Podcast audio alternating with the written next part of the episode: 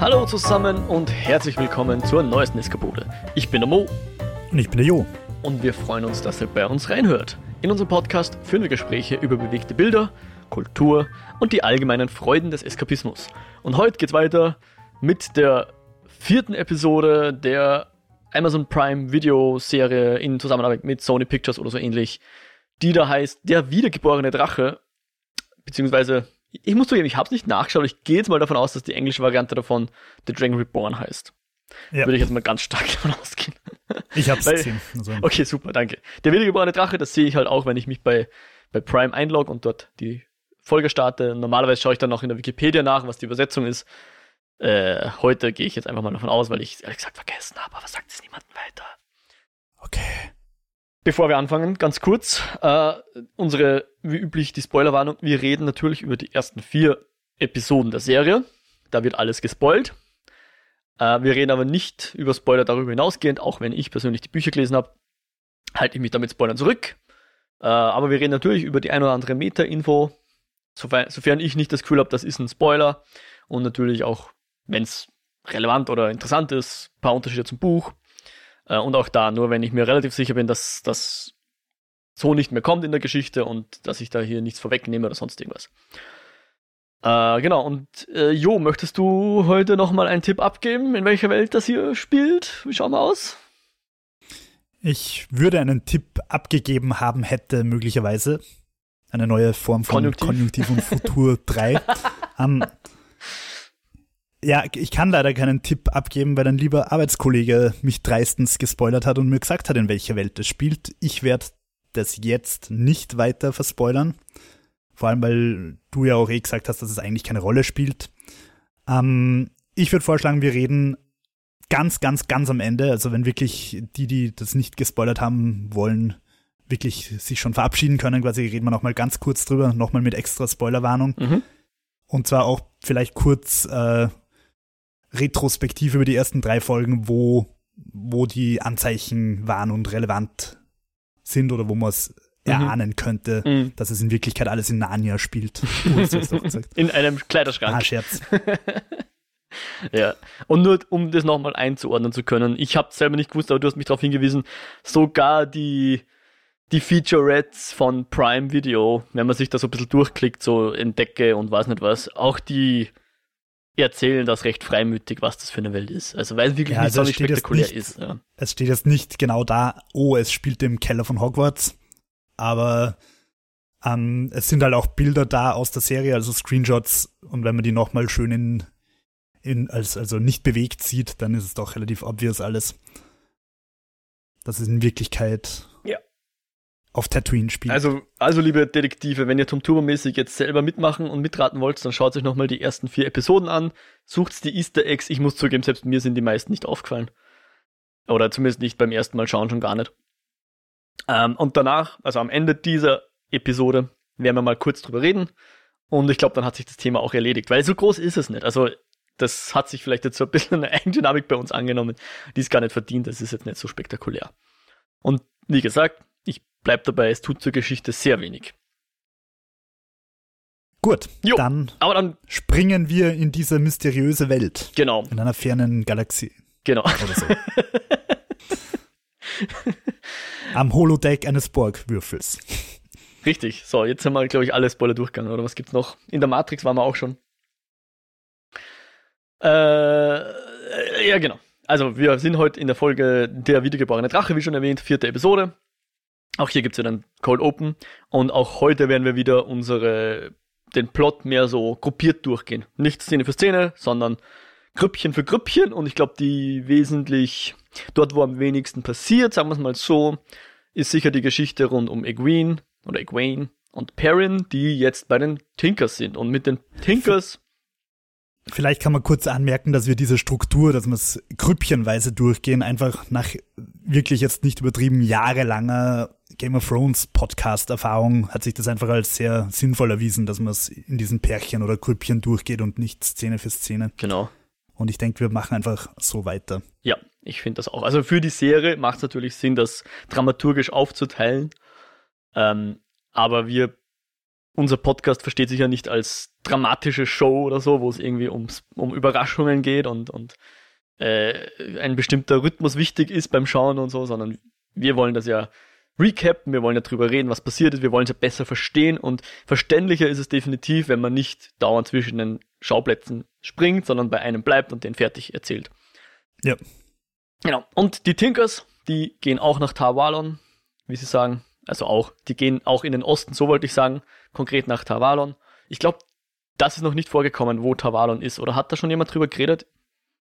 Äh, ich habe keine Ahnung, aber ja. wie gesagt, bei den Schauplätzen und da tue ich mir sowieso schwer. Ja, ich habe mir jetzt äh, halt auf Amazon, also Amazon hat auf der Homepage, wo man Wheel of Time halt auch schauen kann, haben sie eben so eine Art Scrollytelling mit mehreren Featurettes und kurzen Texten und Screenshots aus der Serie. Und da gibt's halt auch eine Weltkarte und ich vermute mal, dass diese Weltkarte mit jeder Folge auch aktualisiert werden wird, weil auf der Weltkarte sind bis jetzt wirklich nur die Schauplätze, die bis jetzt stattgefunden haben. Mhm. Sprich Two Rivers, die Fähre, äh, Shattered City, wo ich den Namen immer vergesse. Logo, irgendwas. Ja. Ähm, und ja, also ich vermute, dass die diese Karte auch noch weiter aufdecken werden, dass die da irgendeinen fleißigen Praktikanten haben, der sich darum kümmert. Mhm. Und ja. Yep. Sie gehen auf jeden Fall Richtung Osten alle miteinander. Genau, für die ersten drei Episoden auf jeden Fall und für die, äh, für die ersten vier viel mehr. Beziehungsweise und? man kann dann darüber diskutieren, die äh, Nynaeve erwähnt sie dann später auch, sie sind jetzt ein bisschen vom Weg abgekommen, also die, die Gruppe um die, um die Moraine, äh, weil, weil sie halt eben zu den anderen Schwestern dazustoßen wollten, hauptsächlich um die Moraine zu heilen. Äh, ansonsten war unser Weg Richtung, ich komme jetzt selber ein bisschen durcheinander, weil die Personen natürlich äh, auch manchmal ein bisschen lügen, weil die Egwene und der Parent sagen, sie sind aus Whitebridge. Der Aram kauft ihnen das nicht ab. Der glaubt sofort, äh, na, kommt da eher aus Mountains of Mist Gegend, also was sich deckt so. Die, die Two Rivers ja. liegen am, am Rande dieser Mountains. Äh, Whitebridge ist aber, glaube ich, auch schon vorkommen. Ich, ich dachte immer, sie wollen Richtung Whitebridge gehen und so. Aber im Grunde, ja, äh, befasst man sich nicht so viel mit der Geografie. Ursprünglich war es alles in den Norden, zum White Tower. Und White Tower ist, glaube ich, immer noch so das, das Ziel von unseren Leuten. Ähm, weil das halt so das letzte, der letzte gemeinsame Nenner ist, wo sie sich dann auch wieder, wo sie hoffen, dann auch wieder aufeinander zu treffen. Ich habe bei der Folge erst natürlich auf das Design geachtet, nachdem wir uns in der letzten Eskapode mhm. drüber unterhalten haben. Mhm. Und es sind schon sehr schön bunte Planwegelchen und die Kleidung und so weiter ist natürlich auch sehr bunt. Also wenn man darauf achtet, ähm, ja. ja. Trotzdem bleibe ich dabei, dass es verkommene Hippies sind. Äh, äh, ich glaube sogar, Egwene hat mittlerweile so ein buntes Bändchen in ihren Zopf eingeflochten oder so. Ich glaube nicht, dass sie das vorher schon gehabt hat. Also ihr jedenfalls scheint es ja zu gefallen bei diesen Tinkers. Und ich glaube, der Aram, dem gefällt auch wiederum die Egwene recht gut. Auch wenn er dann später erkennt, dass, ähm, dass sie wohl jemand anderen nachsehnt. Ja. ja, der ist ziemlich weise. Der ist ein ziemlicher Wisdom bis jetzt eigentlich. Ja, für das, dass er noch keine um, ähm, 20 ist, ganz schön klug, gell? Ich, ich mag mal kurz was zu der, äh, zu der Folge generell sagen, also zur ja. vierten Episode. Ja. Die hat mir sehr gut gefallen. Und zwar aus dem Grund, weil sie, finde ich, eine coole Mischung aus Worldbuilding und also teilweise fast vielleicht ein bisschen zu viel Exposition, aber hm. es war eigentlich das, was ich von einer Fantasy-Serie will. Es war einerseits natürlich ein bisschen Action drin, aber mhm. andererseits halt auch dieses Eintauchen in diese fremde Welt, und zwar auch ja. mit Dingen, die erklärt werden. Also, mhm. und gerade bei den Tinkers erfahrt man einfach gleich am Anfang recht viel über deren Philosophie. Und das habe ich zwar teilweise ein bisschen naiv gefunden, andererseits aber auch sehr schön. Und, ja.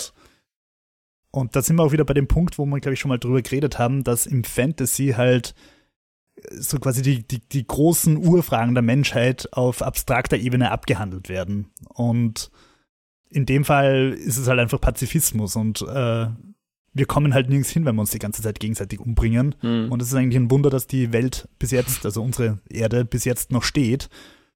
Und das habe ich eigentlich recht interessant gefunden, so die ganze Philosophie von den Tinkers und äh, ja, finde mhm. ich cool, dass sie die getroffen haben und dass ich die kennenlernen durfte. Ja, also die Tuata an, wie sie ja formell heißen, äh, die folgen dem Way of the Leaf, also dem Weg des Blattes oder so. Ja. Ich glaube, ich habe mir sogar kurz auf Deutsch angeschaut, wie sie es übersetzen. Äh, oder des Laubes. Bin mir nicht mehr ganz sicher. Egal. Und der besagt eben, dass man komplett ähm, frei von Kampf leben soll. Also sie haben auch keine Waffen und wenn sie jetzt überfallen werden, dann versuchen sie wegzulaufen, aber sie wehren sich nicht. Ja. Und, und wenn sie quasi umgebracht werden, dann sind sie quasi der, das welke Laub, das quasi den neu wachsenden Baum wieder mit Nährstoffen versorgt. Mm, genau. Also die, die scheinen im Größeren zu denken, jetzt nicht nur ans Individuum, Exakt. sondern wirklich auch an den ja. Circle, also an, an die ganze Gemeinschaft und auch in Jahrhunderten quasi. Ja, Altruismus to the max, genau. Und auch so, ja. sie glauben auch an exponentielles Wachstum, weil wenn sie jetzt zwei überzeugen kann von diesem Frieden und diese zwei dann wieder zwei davon überzeugen können, dann irgendwann hört die ganze Welt auf, gewalttätig zu sein, weil dann macht es ja auch Sinn. Ja? Wenn, wenn niemand mehr Gewalt ja. ausübt, dann haben sie es geschafft, dann ist Frieden. Wobei ich, wobei ich kritisch anmerken will, dass das schon verdächtig nach Pyramidenspiel klingt. Schema, Pyramidenschema, ja. Ähm, und was auch zu der Philosophie dazugehört, das ist nämlich, und das erklärt jetzt auch so ein bisschen die Begrüßung, die wir da am Anfang vielleicht etwas falsch verstanden hätten oder uns keinen Reim drauf machen konnten, nämlich sie fragen ja nach, kennt ihr den Song? Ja? Mhm. Sie suchen nämlich diesen einen Song. Den kannten sie wohl in dem letzten Zeitalter, bevor quasi die Welt gebrochen wurde, vom Dragon, wie wir ja wissen. Äh, und dieser Song, der beschert eben diese Harmonie. Und den suchen sie halt wieder, um Harmonie zu bringen. Das ist so die, ja. die Fabel, der Mythos, dem sie nachziehen, äh, sozusagen, ja. Kann man natürlich auch sagen, naja, so richtig geil hat das ja nicht funktioniert, wenn der Dragon trotzdem alles gebreakt hat. Ja, du meinst, äh, damals kannten sie den Song und trotzdem hat der Drache. Genau. Ja. Was mir da aber dann wirklich gut gefallen hat, also ich habe den Moment einfach wirklich schön gefunden, auch nicht kitschig oder so, war, wie sie dann tanzen mhm. und die Egwin sagt, ja, vielleicht hab's das Lied eh schon ja, gefunden. Ja, genau. Also das war wirklich ein schöner Moment, finde ich, weil es weil es ja auch stimmt, auch in unserer Welt. Ähm, Im Endeffekt ist man glücklich, wenn man sich das Jahr über schön richtet, die Arbeit und den Alltag und nicht die zwei Wochen, die man auf Urlaub ist. Die machen dich nicht glücklich. Die, die sind halt eine Abwechslung, aber glücklich bist du, wenn du es schaffst, irgendwie mit dem Alltag klarzukommen. Und das, finde ich, war irgendwie so die Quintessenz aus, aus ihrer Frage da. Mhm. Nämlich, ihr sucht's da und sucht's da und dabei habt ihr den Frieden und euer Glück und eure Harmonie eh schon. Mhm. Ich, ich fand's auch cool, dass sie irgendwie da den Aram, glaube ich, so ein bisschen ich will nicht sagen überraschen konnte, aber er kommt halt schon immer so ein bisschen neumer klug daher und, und, und macht immer so ein bisschen, ich will nicht sagen zynisch, aber er ist schon so mit viel Ironie unterwegs. So, ja, damals, als ich meine Spielsachen verloren habe, ist auch immer gesagt worden, ja, das, das Rad wird es mir schon wiederbringen und wo sind meine Spielsachen jetzt? Ne? Er ist schon so sehr Augenzwinkern und hier schafft sie es ihn quasi ein bisschen äh, zu übertölpeln und er dann selber so, hm, irgendwie, vielleicht hat sie ja sogar recht, ja. Was, was mir da auch gut gefallen hat, ist, dass, also an ihm, am Aram, dass dass die halt nicht alle so komplett naiv sind, mhm. sondern dass der natürlich auch äh, in seiner Ideologie Sachen hinterfragt und so weiter und nicht einfach so ein komplett blindes Schaf ist. Ja.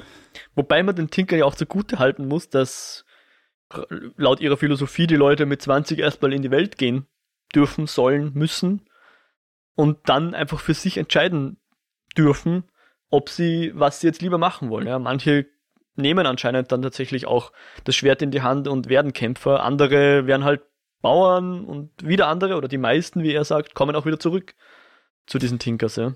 Genau, also so wie halt bei uns in der echten Welt äh, bei den Amish oder bei Sparta in 300, wo der kleine Leonidas ausziehen muss. Wenig freiwillig, aber Mann doch. zurückkommt.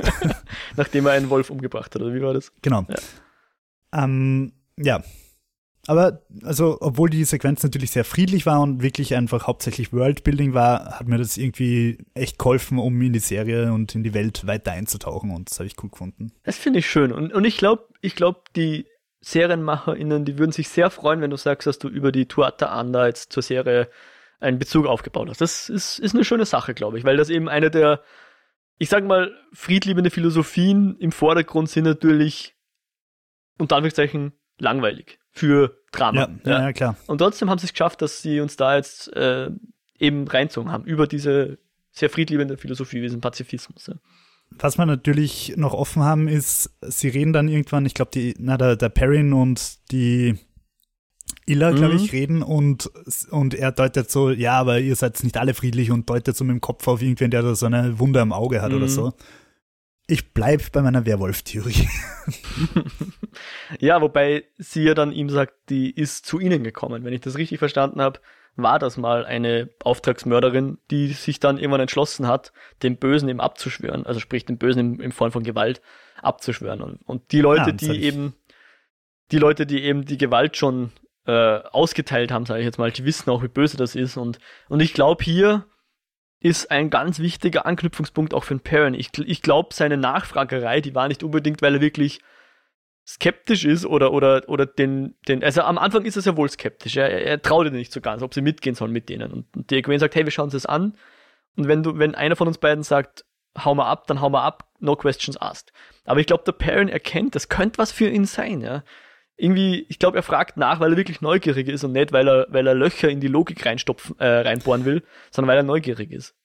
Ja, und so habe ich interpretiert, weil er natürlich auch mit seinem Totschlag ja. an seiner Ehefrau klarkommen will und da quasi nach einer Ideologie und einer Geistesrichtung sucht, die ihm da Erlösung verschaffen könnte. Unbedingt, ja, unbedingt. Und ja. Lustiges genau. Zitat übrigens noch bei den Tinkers ist eben, äh, ich glaube, der Parent sagt so, ja, woher wisst ihr, dass ihr, dass wir keine Banditen sind, die euch alle umbringen werden? Und Aram sagt so, ja, wenn ihr Banditen seid, dann seid ihr wirklich Beschissene, weil ihr habt kein Geld da und kein Essen und überhaupt ja. nichts und lauft da allein durch den Wald. Genau, und, und eigentlich ist auf der Ebene, also diese, diese Ebene, die hat einen Namen, aber den weiß ich jetzt gerade nicht. Ähm, da ist niemand unterwegs. Ja. Das ist so eine windgepeitschte Ebene, so eine, da trifft man keine Leute. Und dass wir euch drauf haben, ist eigentlich eh ein großer Zufall, beziehungsweise wir wissen natürlich, die Wölfe haben sie in die Richtung getrieben. Was auch immer jetzt die Motivation der Wölfe sein möchte. Oder waren es doch Ich glaube, die, die, Wölfe sind Dark Friends. Uh, Dark Friends. Ja. Das ist aber, jo, das ist eine schwere, schwere Anschuldigung. Ja, und aber ich glaube, recht, recht viel mehr passiert jetzt an dieser Stelle mit den Tinkern nicht mehr, gell? Sie gehen halt jetzt mit denen mit Richtung Osten. Und, und, und schließen sich deren Hippie-Treiben an. Genau, genau. Und ähm, Perrin, Perrin repariert noch einen der Wagen. Das war so ein bisschen der, der schöne, schöne Moment für Perrin ist, glaube ich, dass er auch hier mal was beitragen kann zur Gesellschaft. Die, und Ila sagt, you will ja. find peace in the work. Ja, ja, ja. Und Egwene tanzt eben und hat auch, glaube ich, freut sich auch, dass sie mal ein bisschen, wieder mal ein bisschen Freude unter Leute kommt und nicht nur immer mit White Cloaks und Trollocks sich rumschlagen muss. Ja. Jupp, und dann würde ich sagen, gehen wir zu, zur Truppe um Matt, Rand und Tom, der sie so, wie wir ja. letztes Mal festgehalten haben, so ein bisschen, kann man schon so sagen, oder hat sie so ein bisschen unter die Fittiche genommen, oder? Er sieht sich, glaube ich, so ein bisschen selber in den beiden. Ja, voll. Also mich erinnert er halt sehr an, an Streicher, an Aragorn am Anfang, mhm, mh, mh. der halt als, als düsterer Halunk daherkommt und sich dann halt plötzlich später als großer König rausstellt. Und es ist halt bei Tom auch so ein bisschen, er kommt als, als durchtriebener Spielmann und endet, Achtung, ich, nehme jetzt Spoiler in diesem Handlungsstrang vorweg, und endet als jemand, der durchaus mit einem Fate klarkommt, mhm. halbwegs erinnert an Aragorn. Ohne dass das jetzt wieder irgendwie negativ gemeint ist, aber ja. Ja. No, ob, ob Was ich auch cool gefunden habe, ich habe mal so gedacht, woher haben die jetzt plötzlich Pferde? Die sind da doch irgendwie weggeboscht yeah. irgendwas aus dem Dorf. Aber sie reden und dann. Sie erklären es dann aber, okay, sie haben sie geflattert und aus dem Grund haben sie die auch nicht so hundertprozentig unter Kontrolle. Grand Theft Horse. Jupp. Genau, weil der Matt beschwert sich so, dass, diese, dass dieses Pferd, auf dem er sitzen muss, irgendwie Angst vor seinem eigenen Schatten hat oder so. Ähm, aber an der Stelle werden sie da auch unterbrochen, weil sie, oder ist das vielleicht so, egal, sie beschließen sich dann jedenfalls in, in einer Scheune einzuquartieren, wobei sie vom Besitzer dieser Scheune erstmal gestellt werden. Und ich fand die Szene eigentlich auch ziemlich cool, weil es uns auch was über die Leute äh, erzählt, in der Form, also hier an dieser Stelle über den Rand. Weil er erkennt, also der Matt und der Tom, die wollen so ein bisschen flunkern, ja, nein, wir wollten eh gleich wieder weiter, wir wollten da gar nicht bleiben. Und er sagt, ah, stopp, stopp, stopp sorry, wir waren nicht ehrlich und probiert es dann einfach mit der ehrlichen Tour und die funktioniert dann auch. Wie fandest mhm. du das? Irgendwie nachvollziehbar, weil er hat ja in dem Moment auch schon gewusst, okay, der will ihn nicht erschießen, das hat er ja in seiner Interpretation gewusst. Genau. Er hat auch erkannt, dass das ein Dilettant am Bogen ist. Ähm, ich, ich weiß nicht, ob es Dilettant ist. Ich, ich glaube, er hat an der Haltung des Pfeils erkannt, dass er nicht wirklich abschießen will. Ich glaube, so war es gemeint. Nicht, dass er nicht kann, so, sondern ja. dass er Also nicht mit zwei Fingern den Pfeil genommen hat oder so, so dass er sofort loslassen kann, sondern mit der, sozusagen, wenn wir jetzt eine Pistole hätten, die Waffe war noch gesichert, ja. Ja. Genau. Und die Erklärung, Ja, die der und- Matt loslässt, die wiederum gibt dem anderen Sicherheit, weil wenn er, wenn er ihm das jetzt groß lang erklärt, in der Zeit hätte er ihn auch dreimal umbringen können, wenn er das wollte. Und Nur, dass dieser Mann Dialog halt nicht ganz allein ist. Ja, weil, weil der nämlich, während sie sich da unterhalten haben, Jagdkommando Navy Seals mäßig seine Frau und sein Kind sich hinten angeschlichen und auch mit dem Boden, Bogen angelegt. Mhm. Und sie einigen sich dann drauf, okay, die dürfen im Schuppen schlafen, aber sie müssen halt vorher die Scheiße zusammenschaufeln. Den Stall ausmisten, genau. ähm, Wobei sich der Tom da wieder Ja. rauswieselt, indem er ihnen äh, anbietet, dass er doch ein, äh, ein kleines Ständchen singen würde oder so irgendwas. Und natürlich muss er sich dafür schonen und kann dann nicht einfach mit ausmisten. Und auch der, der Matt verliert dann irgendwann die Lust. und der Rand ist wieder mal der Einzige, der wirklich hart arbeitet. Wobei der wobei Matt, sich der Matt dann auch gleich mal wieder anspeibt. ja, der hat eine gute Ausrede, dem geht's nicht so schwarzes Gu, also Dark, Dark Gu aus dem Mund rauskommt. So ein bisschen wie das, das die Stadt. Ja, erzähl mir mal, hat. was du draus machst. Was, was sagt dir das, was du da siehst? Was vermutest du? Naja, im ersten Moment habe ich halt gedacht, das ist wieder eine Vision, die er hat. Ja. Äh, es kommt da eben diese, dieser Dark Gu aus ihm raus.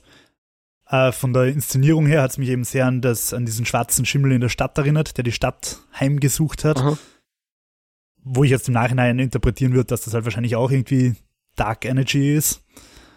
Ähm, oder war. Und die Vision wird halt gestoppt, nachdem das kleine blonde Mädchen sagt, hier, böser Mann, hier hast du Brot und außerdem gebe ich dir mein Püppchen. Obwohl meine Mami Ja. gesagt hat, ich soll nicht mit dir reden. Und er erinnert sich an seine Schwestern und schaut das Mädel lieb an, was eine wichtige Szene ist ähm, im weiteren Verlauf, weil,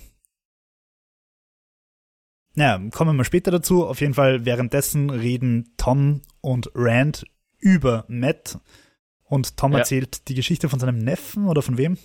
Ja, von seinem Neffen, dem Owen. Von Ja. seinem Neffen, der halt channeln konnte und dabei wie alle Männer wahnsinnig wurde Mhm. und äh, dann von den Aes Sedai geholt worden ist und ähm, die haben ihm die, die Macht zu channeln wieder genommen.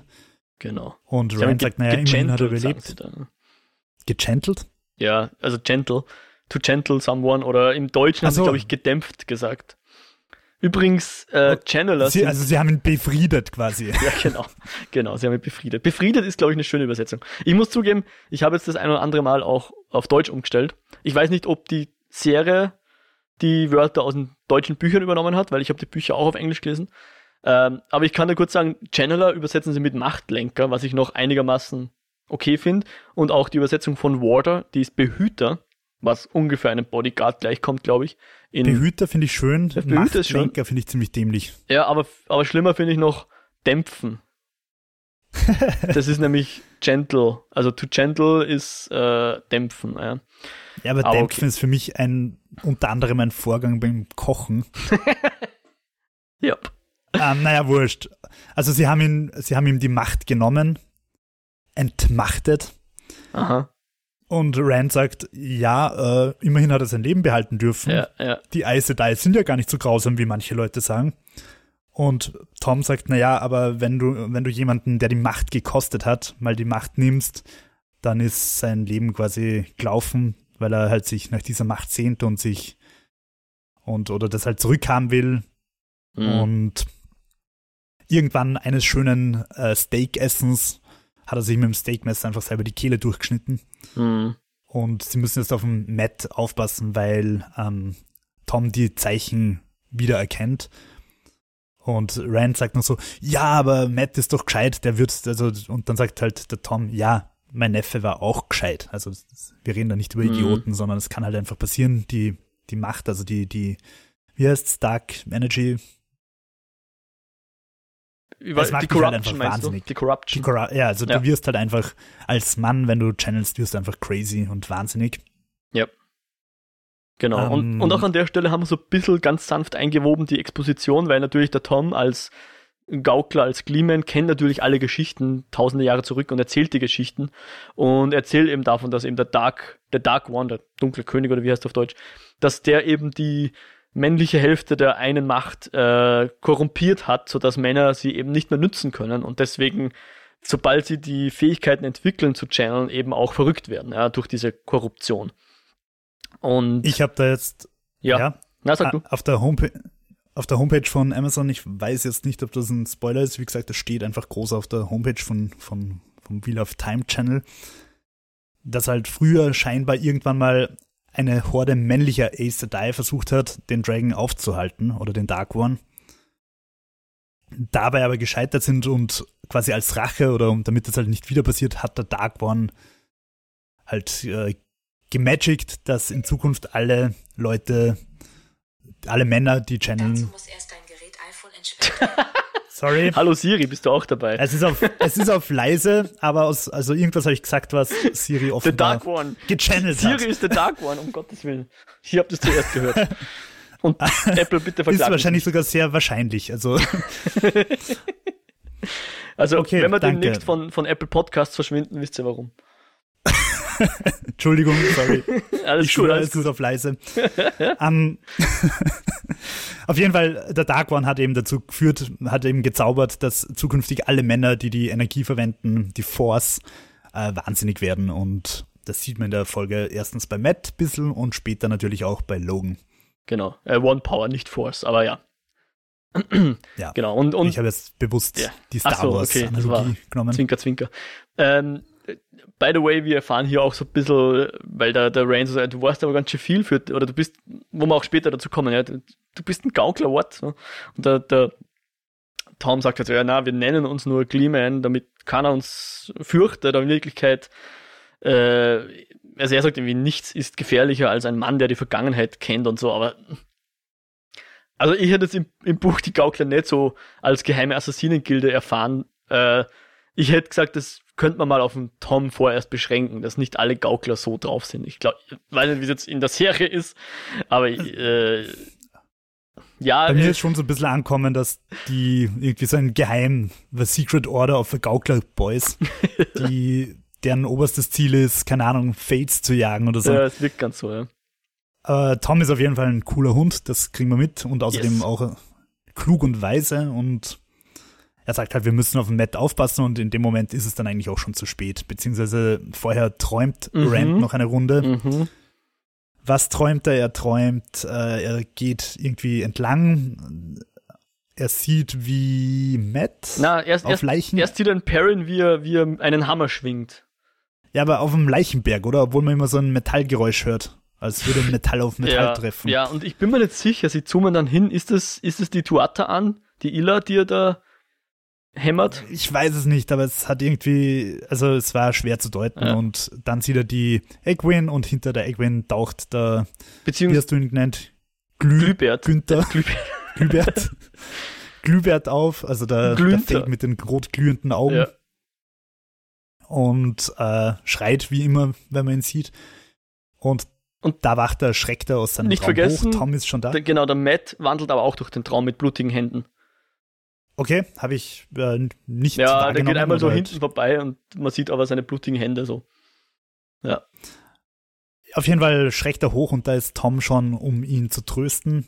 Und sofort kommen sie drauf, dass Matt nicht da ist.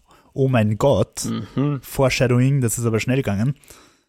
Und sie folgen einer Spur aus Leichen ins, ins schöne Wohnzimmer dieser Bauernfamilie, wo halt alle tot rumliegen und Matt steht äh, bisschen so wie ein Exorzismus oder diesen ganzen Horrorfilmen steht da und, und ist creepy und starrt ins Leere. Mhm. Und es ist halt jetzt die große, große Frage. Hat Matt diese Menschen umgebracht? Und ich glaube, es soll auch bewusst offen bleiben. Ja. Aber deswegen habe ich eben vorher gemeint, war die Szene wichtig, wo er so lieb zu dem Mädel ist, weil er in dem Mädel einfach seine Schwestern wiedergesehen hat. Und ähm, also, wenn er sie umgebracht hat, dann natürlich nicht bewusst, sondern und in der Corruption vom Dark One. Mhm. Oder er hat sie halt nicht umgebracht und es war der Fate, der da im Schatten lauert, im Schatten droht und den der Matt sieht. Der steht da und sagt, creepy, I can see you oder irgend sowas. Mhm. Und im nächsten Moment hüpft der Fade auch aus, seiner, aus seinem Schatten und äh, Streicher slash Tom fängt auch sofort an, mit ihm zu fetzen und schmeißt einen Dolch auf ihn und ja. Und sagt Rand und Matt haut ab. Ja. Ja, und da habe ich mir halt gedacht, okay, bisher hat mir die Serie diese Fates schon als ziemlich, ziemlich mächtige Gegner verkauft. Und jetzt habe ich halt den Eindruck, okay, das ist halt so ein Hauptmann vom Dark One, mit dem man aber schon klarkommen könnte. Wenn man zumindest Tom ist. was auch immer Tom kann, was andere nicht können, keine Ahnung. Also ich, ich finde halt, es ist jetzt nicht, es ist jetzt für mich nicht mehr diese große Bedrohung wie Slenderman, du siehst ihn und du bist tot, sondern ähm, du bist wahrscheinlich. Du tot. siehst diesen Fade und hoffst halt, dass du einen Tom dabei hast, der mit ihm klarkommt. ja. Was ich mich halt an der Szene frage, und das ist jetzt wirklich nichts, was ich, wo ich irgendwie Buchwissen habe, um das zu unterstützen. Was ich mich frage, ist, was hätte die Fate davon, die Familie umzubringen? Weil die Fates waren ja hinter den äh, unseren Dragon Reborn-Kandidaten her, oder? Ja, aber was hat äh, Matt davon, die Familie umzubringen? Auch gute Frage, ja. Äh, es wirkt, Aber ich meine, ja. okay, Matt ist natürlich wahnsinnig korrumpiert. Also war es wahrscheinlich, in, wenn wir der Logik folgen, schon eher der Matt. Aber das, das wohlwollend interpretiert wäre so, dass der Fate die Familie umgebracht hat und der Matt hat ihn dann in, diese, in diesen Dachboden hinein verfolgt und ihn dort quasi äh, eingekreist, wenn man so will. Ja, ja. Und dann also, eben mit dem Dolch auf ihn deutend, ich sehe dich, du kannst dich nicht verstecken, ich hol mich dir jetzt oder so, bevor dann der Tom äh, die Drohung wahrmachen kann sozusagen und ihn angreift. Ich hab's gerade nicht im Kopf, man könnte natürlich jetzt nochmal die Serie anschauen und schauen, ob der Dolch blutverschmiert war. Die Klinge meinst du? Ja. Ich könnte mir jetzt glaube ich nicht erinnern. Also guter Punkt. Ha. Ich meine, selbst wenn, hätte die natürlich putzen können, ja. Irgendwie cool an einer Leiche abwischen können oder so. Ja. Aber das wäre natürlich nochmal ein Indiz dafür, dass es wirklich der, der Matt war. Mhm. Mhm, mh. Tom fängt auf jeden Fall seinen Klingentanz mit dem Fade an und tritt ihn auch. Und das hat, das hat mich irgendwie ein bisschen irritiert, weil ich mir gedacht habe, das ist dann halt schon ein sehr humanoider Gegner, wenn man ihn treten kann. Für mich war der bisher eher immer so, keine Ahnung, Ringgeist-mäßig und ich habe keine Ahnung, ob man einen Ringgeist treten kann. Hat niemand probiert. Ja. Auf jeden Fall, sie laufen raus und ganz dramatisch sieht man noch das Püppchen im Dreck liegen. Ja. Das Püppchen, das das blonde Mädchen dem Matt vorher gegeben hat. Kleines Detail am Rande, dieses Püppchen nennen sie Birgitte. Also Birgit, Birgitte, keine Ahnung, wie es im Englischen ausgesprochen wird. Und das ist so eine Sagengestalt innerhalb der Welt, so, so was man so okay. Kindern oder grundsätzlich, was man so erzählt. Also das ist ungefähr so, wie wenn du ein Püppchen vom Siegfried dem Drachentöter hättest oder irgendwie sowas, ja.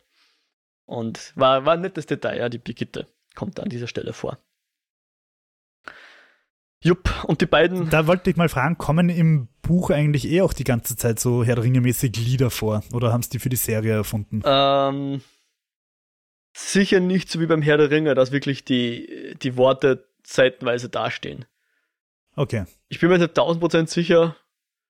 Also ich, ich glaube, dass da weniger echte Lyrik jetzt in den Büchern war, aber ich muss zugeben, ich bin bei sowas auch so, dass ich, dass ich da nicht der größte Fan bin und dann gern mal drüber, schnell drüber lese. Könnte sein, dass ich es einfach nur verdrängt habe, aber ich glaube nicht. Ich glaube nicht. Es, es, es, also schon, ja, doch. Doch, ich nehme es zurück. Es gibt auch Lieder mit Text in der, in der Serie. Doch, auf jeden Fall. Ähm, so viel, so, ich sag mal, was in Tavernen gesungen wird und so und äh, so Folklore, sage ich jetzt mal, kommt auf jeden Fall vor. Weniger so Lyrik.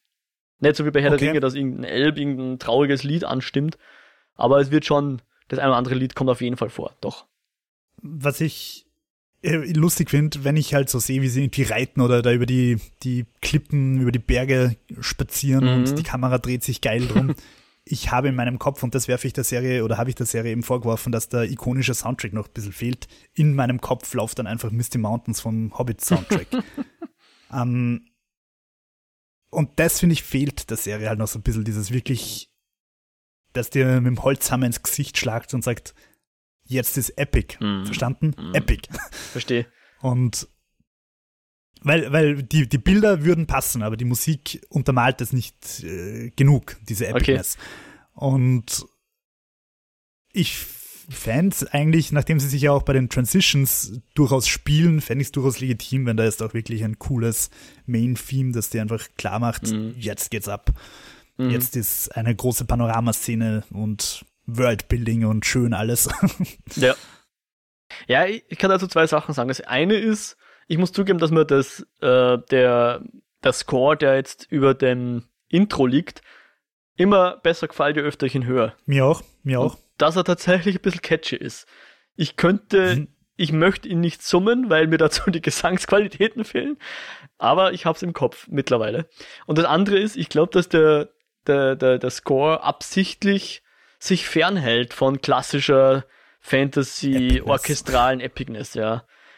Ich fände schön, wenn sie da eine Alternative finden, wenn sie schon diese klassische Orchesteruntermalung nicht haben wollen, dass sie dann eine, ein entsprechendes, ein, eine Entsprechung dafür finden würden in ihrer Tonsprache. Aber stimmt dazu, so dieses, dieses schöne schweifende Theme, das fehlt halt noch, ja. Positiv ist mir der Soundtrack in der Folge bei den Tinkers aufgefallen. Mhm. Also sowohl bei dem Fest, wo du dann, wo sie dann halt auch Trommeln siehst und so weiter, mhm. aber auch bei den Panoramashots, wo sie dann mit ihren Wagenkolonnen über die Ebene ziehen. Da war der Soundtrack wirklich passend und stimmungsvoll in meinen Augen. Mhm. Jo. Jupp. Aber gut, ich glaube, wir können die beiden verlassen, äh, die drei verlassen, oder? Ja, genau. Also der, der Tom bekämpft sich mit dem Fate. Das ist das letzte, was wir sehen von ihm. Und die beiden reiten davon, also der Matt und der Rand galoppieren davon. Glaubst du, der Tom, was, was glaubst du? Sehen wir Tom nochmal? Was, was ist deine Einschätzung? Deine Spekulation, meine ich. ja, ähm, weil ich glaube, dass eine Serie oder ein Film, wenn wer wirklich stirbt, vor allem wenn es ein Charakter wie der Tom ist, der uns als großer Held äh, verkauft wird, dann wird man dessen Tod dramatisch sehen. Hm. Und wir haben auch in der ersten Folge gelernt, wenn da wer verzahrt ist, dann wieder in der dritten Folge wieder auftauchen. Oder sie. Äh, ja, ich denke schon, wir werden Tom noch sehen. Ist auch der klassische, wir sind jetzt Game of Thrones gewöhnt, wenn du nicht siehst in der Kamera, dass der wirklich tot ist. Ja, also wenn du nicht siehst, wie 20 Pferde über ihn drüber trampeln und drei Hunde ihn vergewaltigen oder so, dann. Achso, das ist, glaube ich, nur in den Büchern passiert, oder? Nicht im, in der Könnte Serie. mich nicht erinnern. Mich erinnern. Äh, naja, ähm, gut, wir kommen zu unserem Finale dieser Episode mit Maureen, die mittlerweile geheilt ist. Und genau. Beziehungsweise geheilt wird. Wir sehen ja sogar, wie sie geheilt wird. Ja, das ist und da muss ich erst sagen, bei dem Handlungsstrang war mir das Worldbuilding und die Exposition teilweise zu konstruiert. Aha. Also da haben sie, kennst du das, wenn sie in einem Film, also mir fällt jetzt spontan die neuen Pforten ein, Ähm, wenn in einem Film, in einem Hollywood-Film irgendein Charakter, ein Hauptcharakter, irgendeinen Universitätsprofessor besucht, der also und, und dann gehen sie mal hinten rein und setzen sich hinten so in den Vortrag rein und du hörst noch so zwei Minuten, wie der Professor über irgendein Thema redet. Und dann ist das immer zufällig genau das relevante Thema für den Film. also bei, bei die neuen Pforten besucht sie irgendwie, besucht Johnny Depp irgendwie den Professor am Anfang und der redet halt zufällig gerade über Dämonen. Und ich meine, ich habe ziemlich viel Uni-Jahre auf meinem Buckel, nämlich mehr als ich Schuljahre habe. und ähm, das passiert in zehn Uni-Jahren einmal, dass du so eine coole Vorlesung hast, die es halt gerade auf den Kopf trifft. Und im Film natürlich immer, weil du natürlich im Film die Handlung auch dadurch weiter vorantreiben willst und halt Sachen erklärst und so weiter. Und so war es halt jetzt bei den Aes Sedai auch oh, wir sollten uns zufällig ausführlich über die Farben ihrer Gewänder unterhalten. Dann kommt, irgendwann passiert wieder ein bisschen was, Schnitt zu dem, zum nächsten Paar. Oh, wir unterhalten uns auch über die Farben dieser Gewänder. Und da war es mal fast eine Spur zu viel. Aber es war natürlich interessant, über die Farben zu lernen. Okay, ja, voll. Es, es wird auch hier jetzt am Anfang uns nochmal so ein bisschen, glaube ich, wie soll man sagen, wir, wir, wir kriegen jetzt verschiedene Varianten dieser, wie man die, diese One Power einsetzen kann, kriegen wir auch mit. Nämlich zuerst einmal wird die, die Karenni heilt die Moraine. Das haben wir aber eh schon gekannt oder vermutet. Mhm. Beziehungsweise haben wir es gekannt, weil die Moraine am Anfang, glaube ich, den Tam, also den Vater vom Rand, heilt. Ähm, und dann redet die Kareni auch, glaube ich, davon, oder was, die Alana, ich weiß nicht mehr, dass sie so Wards aufgestellt hat. Also sprich, so, so Stolperdrähte mit der Wacht gewoben, so dass sie erfahrt, wenn jemand äh, eindringt in, in diesen, diese Region. Und mhm. außerdem haben sie dem äh, Logain die Ohren zugestöpselt mit Weaves of Air, wie sie sagen, also mit, mit Geflechten aus, aus Luft haben sie ihm die, die Ohren zugestöpselt, sodass er nichts das hören Das habe ich gar nicht mitgekriegt. Ja. Genau, also da haben wir, und natürlich kennen wir natürlich, Blitze kann man machen. Haben sie das gemacht, damit sie sich da nett unterhalten ja, können? Genau. Oder haben sie das gemacht, damit ihm nicht zugeflüstert wird von der. Aber ihm wird zugeflüstert. Ich glaube, das sieht man mal, oder? Dass, dass er dieses korrupte Geflüster hört. Aha, na, na das, das, deswegen haben sie ihn nicht, sondern dass sie sich unterhalten können, ohne dass der, der Logain irgendwas mitkriegt, ja genau. Wir haben jetzt kurz übersprungen, nämlich das Cold Opening dieser Episode. Mhm. Nämlich, wir sehen Logan, wie er einfach mal im Alleingang eine Stadt einnimmt. Genau. Weil er einfach der most powerful Dude in, in den Westlanden, oder wie die Welt heißt, ist. Genau, in, in dem Und Fall ist er in äh, Geldien, Gelden, glaube ich, sagt man, Gelden. Ja. Das ist, glaube ich, so südlich von dem, wo wir sonst sind. Es ist auch ein bisschen wärmer, wie es wirkt. Und dort nimmt er eben eine Burg ein und würde dann den, also hat dann den König in seiner Macht, aber verschont ihn. Ja, weil er sagt, ich bin der gute Dragon, ich werde alles gut machen. Genau. Und ähm, dass an seiner Seite jeder Platz hat, auch seine Feinde, genau. Ich möchte übrigens kurz sagen, dass ich den Typen sehr hübsch finde. Das ist ein wirklich ansehnliches Exemplar der menschlichen Rasse. also so völlig aus meiner Hetero-Perspektive, aber ein hübscher Kerl. Ja, dann solltest du vielleicht äh, Dings schauen, na, Haus des Geldes. Aber, Na. also nicht, dass er da irgendwie nackt rumstolziert oder so, aber da kommt er vor. Auch nicht nackt sehen, das wollte ich damit nicht sagen. Dafür, da, da, da hat er eine wichtige Rolle. Ähm, ja, aber genau, er, er schafft es wohl auch, diesen König damit auch zu beeindrucken, weil später sehen wir ihn dann auch, dass der Teil seiner neuen Armee ist. Um, aber soweit sind wir noch nicht, genau. In, der, in dem Fall ist der Logain jetzt hier noch äh, eingesperrt in der Höhle und wird eben, das ist auch noch eine, eine Variante, wie man diese channeln kann, nämlich, dass er jemanden shieldet. Also im, im Deutschen sagen sie einfach, sie schneiden ihn von der Macht ab oder irgendwie sowas. Ja, also sie haben ihn einfach in einen Machtkäfig quasi gesperrt. Genau, also da kommt er nicht mehr raus und er kann auch nicht channeln, ähm, zumindest. Naja, er kann es schon, er versucht es ja ein paar Mal, aber. Er kommt nicht raus, genau. Im Idealfall kommt er nicht durch. Ja. Und was, was auch interessant ist, wo wir jetzt bei der Exposition sind, ähm, jemanden zu shielden braucht weniger Kraft, als davon auszubrechen. Also sprich, theoretisch könnten Leute, die schwächer sind in, in dieser äh, One Power, könnten dich trotzdem shielden, sofern, sofern sie dich überraschen können. Also sie sagen es ja, die Leandrin so, ja, wir haben ihn im Schlaf geschildert. Äh, und sie brauchen aber trotzdem, um auf der Nummer sicher zu sein, sind sie immer zu zweit und shielden den. Und auch nur manche von den äh, Aes Sedai, nämlich die Leandrin, die Alena, die Karene eben und die Moraine, sind überhaupt stark genug, um ihn äh, sicher, sicher einsperren zu können. Ja. Spannendes Detail, dass da ein bisschen ein Kontrast zur echten Welt ist. In der echten Welt ist es ja im militärischen Bereich in der Regel immer so, dass das Verteidigen das teurere ist als das Angreifen. Okay. Mhm. Also das ist das Aufwendigere. Äh, ein Iron Dome von Israel ist kostenintensiver als Raketen rüberzuschießen. Mhm, mh, mh, mh. Und äh, bei Hackern, glaube ich, ist es zum Beispiel genauso. Also ich glaube, es ist schwieriger, Systeme sicher zu halten, als sie, ja, sie kaputt zu machen oder einzubrechen. Ah, guter Punkt, ja. Also ja, interessant, dass da das äh, Shielden weniger Energie kostet, als das gegen das Shield ankämpfen. Ja. Aber der Logain ist wohl um, ähm. trotzdem so stark, dass es auch den Ace Sedai einiges an, an Kraft abverlangt. Ja. ja, der ist ein wirklich mächtiges Kerlchen. Mhm. Was mir da das erste Mal erst wirklich bewusst geworden ist, dass es zwei Farben gibt, was natürlich im wahrsten Sinne des Wortes ziemlich schwarz-weiß Malerei ist. Nämlich die gute Energie ist weiß und die dunkle Energie ist schwarz. Und was mir nicht ganz klar war, um den Logain Logan sind immer Logan, zwei. Ja. Also du, du, du, siehst immer schwarze und weiße Energiestrahlen, ja. also diese Tentakel, Energietentakel. Und mir war nicht klar, sind die schwarzen seine und die weißen das Schild oder hat er beides in sich? Na, so, so wie ich sehe, äh, verwendet er die One Power, aber das Schwarze ist die Korruption. Also er hat zwar die One Power, aber sie ist korrumpiert. Aber kann er weiß, weiß und schwarz one-powern oder? Na, das also Schwarze das ist nur ein Nebeneffekt. Also seine Macht ist auch weiß. Naja, aber du, du aber siehst ihn so sitzen, also du siehst ihn in dieser Witcher-Meditationshaltung. Ja. Und um ihn rum sind weiße äh, Schwaden und Schwarze. Und mir war nicht klar, ob beide von ihm sind quasi oder ob, ob das Weiße quasi, das ist sein Shield, also die Aes Sedai, die ihn shielden. Na, das schon. Also, ist ja auch. Äh, ich meine, wir können eh kurz drüber reden. Also es ist im Buch ich bin mir noch nicht ganz sicher, was uns, und ich muss sagen, da, da, da bin ja nicht ganz happy, wie es die Serie jetzt macht. Also im Buch ist es erstmal so, dass äh, diese, diese Weaves können nur Leute sehen, die selber channeln können.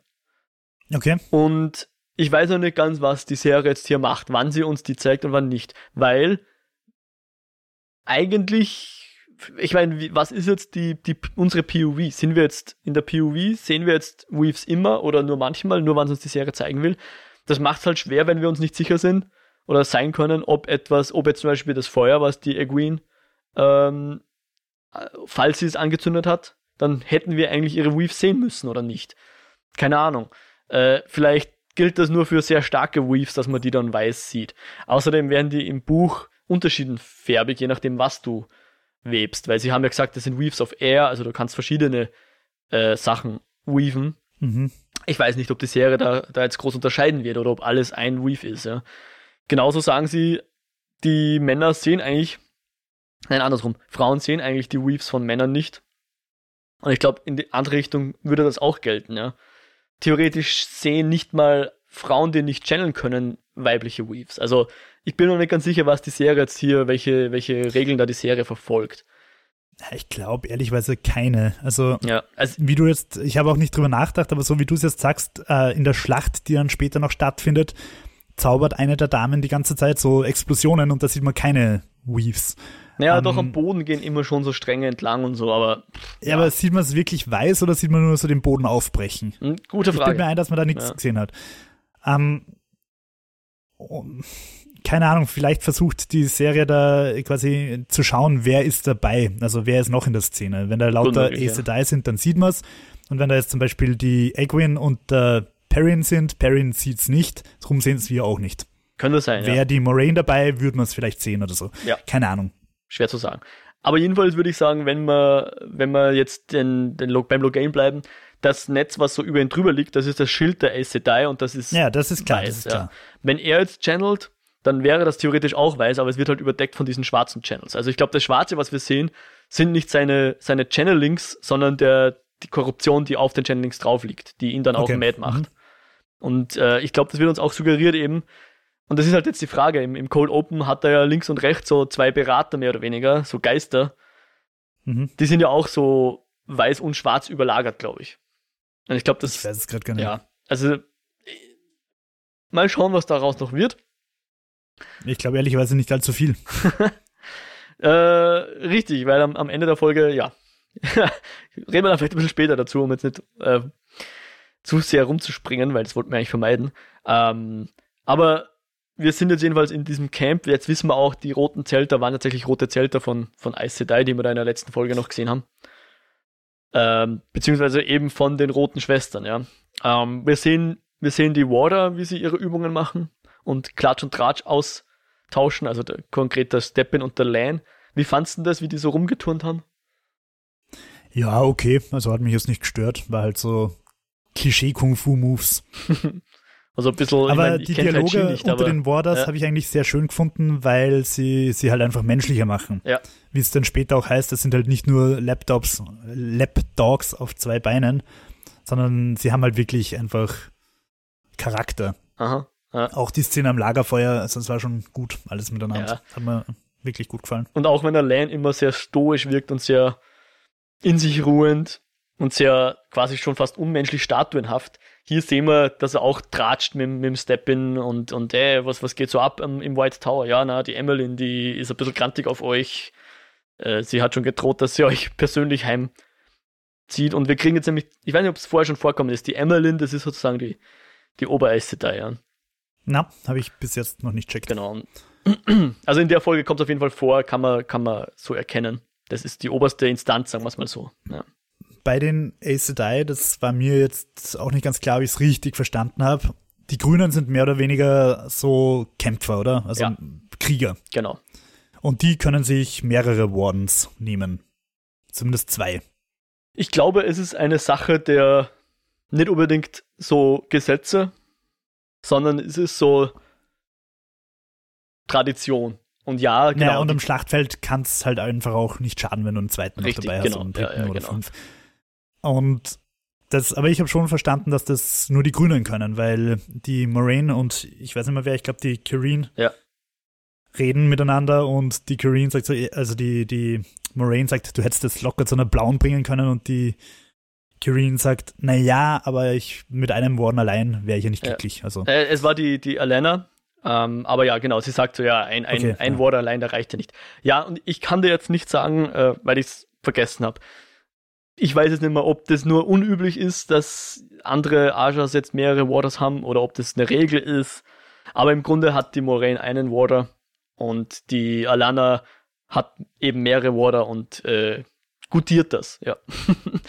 und also die Grünen sind die Kriegerinnen. Richtig, also es geht Blauen. darum, die werden dazu trainiert, dass sie, und das ist auch ein neuer Begriff, dass sie die, die Menschheit verteidigen beim Last Battle. Also es gibt so ein mythisches, die letzte Schlacht, auf das hin trainieren sie. Das ist so ein, ja, auch etwas, wo niemand glaubt, dass er das selber jemals erleben wird. Aber man trainiert halt drauf hin. Falls es kommt, sind sie bereit. Und Präventiv. die Green Archer sind die, das Battle Archer, genau. Und ähm, Genau, über die, die blauen ja. Aes Sedai erfahren wir nur durch die Leand Leandrin. Ja. Also die erzählt das und wir wissen, die haben nicht das beste Verhältnis. Aha.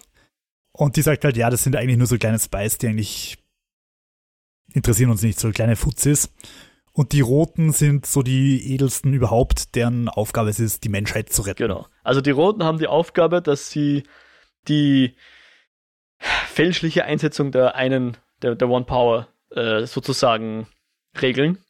Und das heißt ja, also dann im Prinzip die Inquisition, also der, die White Cloaks auf Aes Sedai. Genau, das heißt dann im Konkreten meistens, dass sie Männer suchen, die eben die, äh, die channeln können und diese dann theoretisch vor ein Art Tribunal stellen. Aber wir haben es auch schon gehört, ähm, sie haben auch den Neffen vom, vom Tom, den Owen, den haben sie einfach gechandelt, ja.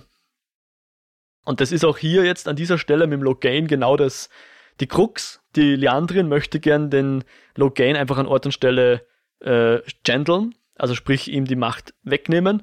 Die anderen, die etwas mehr dem Regelbuch folgenden, sagen, nein, wir müssen den in den White Tower bringen, dort wird ihm der Prozess gemacht und dann tun wir ihn vielleicht genteln oder nicht oder whatever, ja. Aber er muss bis zur Emmeline Seat kommen und dann wird dort entschieden, äh, was, was passiert, ja. Ja. Und also um, um nochmal kurz zu diesen Little Spies, sagt die Landrin über die Blauen, die Moraine sagt halt, ja, zur, jetzt weiß ich auch nicht mehr, aber ich glaube, die, die Elena war es, so, ja, du bist ja so subtil, so, so fast als Kompliment gemeint, so, du, du, du bist nicht so, du weißt, wie du Fragen stellen musst, um nicht super auffällig zu spionieren, ja. Ähm, also die, die, die Moraine mhm. kennt sich schon aus mit, mit Integration und so. Und ich habe dann auch nochmal drüber nachdenken müssen, weil ich ja gesagt habe, woher wusste sie, dass in den Two Rivers irgendwelche Leute sind, ja. Das ist vielleicht einfach aufgrund ihres Arsches eine, eine Info, die sie haben könnte, keine Ahnung. Ja, also, oder sie ist eine gute Spurenleserin oder was auch immer. Genau, also jetzt kennen wir mal drei Farben der Arsches, ja. Ja, genau, ich wollte gerade fragen, also ist halt die große Frage, ob es noch mehr Farben gibt. Und ob die Farben na, das wissen wir jetzt. Mir ist gerade irgendwie ein Vergleich zu den Lichtschwertern in Star Wars eingefallen. wo es ja prinzipiell auch nur drei Farben gibt.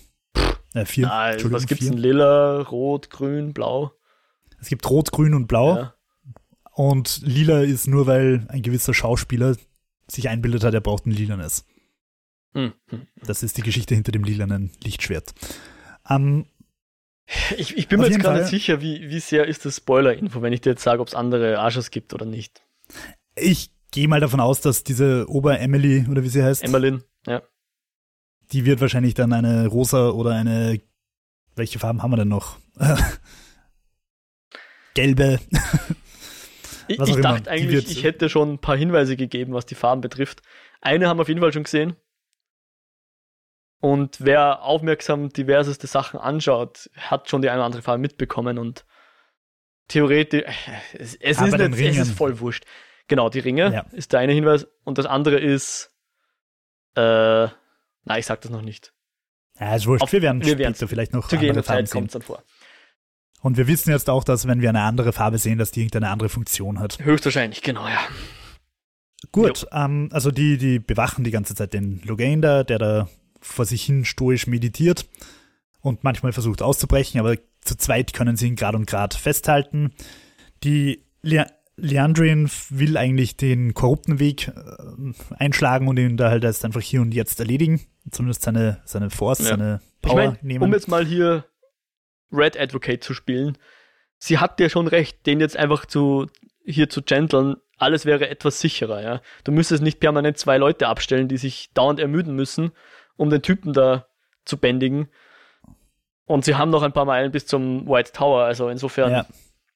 Aber ja, es ist nicht nach Gesetz konform. Da geht es darum, was, was ist das Richtige und was ist das Leichte. Ja.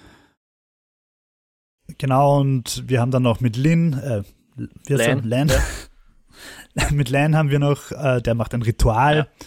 und es stellt sich halt raus, okay, das ist das Ritual seiner Leute. Yep. Und die Naiv äh, anerkennt er als Wisdom, er findet sie irgendwie klug und weise und die beiden freunden sich überhaupt ein bisschen an. Und äh, im Gegensatz, find, im Gegensatz zu Leandrin und Naiv, die erkennt sie sofort als Schlange. Ja, also die, sie zickt halt noch immer ein bisschen rum, was die Ace Sedai betrifft, aber mit den Warders freundet sie sich ja. an. Wir sehen auch wieder dieses Bond, also wie sie da am, am, Lagerfeuer sitzen, sehen wir auch wieder dieses Bonding zwischen den Warder und den äh, Sedai und es wird auch erwähnt einfach, dass es keine engere Bindung gibt zwischen zwei Lebewesen. Genau.